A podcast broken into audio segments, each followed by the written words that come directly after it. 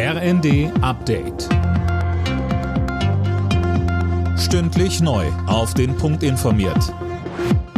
Ich bin Silas Quiring. Die Ampel zieht Konsequenzen aus dem Haushaltsurteil des Bundesverfassungsgerichts. Die Schuldenbremse soll für dieses Jahr nochmal ausgesetzt werden, heißt es aus dem Bundesfinanzministerium. Jana Klonikowski. Dafür müsste der Bundestag eine außergewöhnliche Notlage für 2023 quasi nachträglich beschließen. Finanzminister Lindner will außerdem nächste Woche einen Nachtragshaushalt vorstellen. Das Bundesverfassungsgericht hatte entschieden, dass Corona-Kredite nicht einfach für den Klimaschutz umgewidmet werden dürfen. Damit fehlen der Ampel Milliarden, die jetzt woanders herkommen müssen.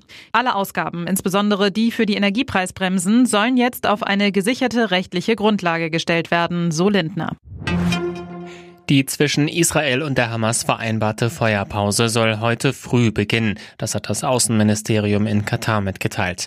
Bei der viertägigen Waffenruhe sollen am Nachmittag auch die ersten 13 Hamas-Geiseln freikommen. Mehr von André Glatzel.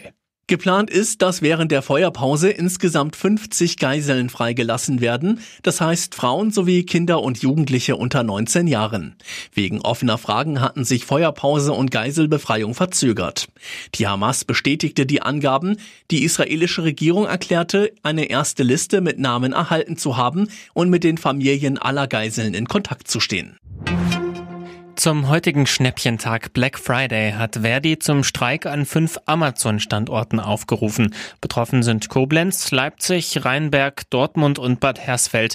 Die Gewerkschaft fordert von dem US-Konzern unter anderem bessere Arbeitsbedingungen.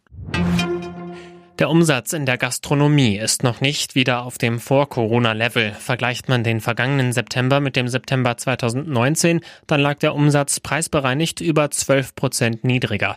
Laut Statistischem Bundesamt wird vor allem weniger getrunken. Kneipen sind besonders betroffen.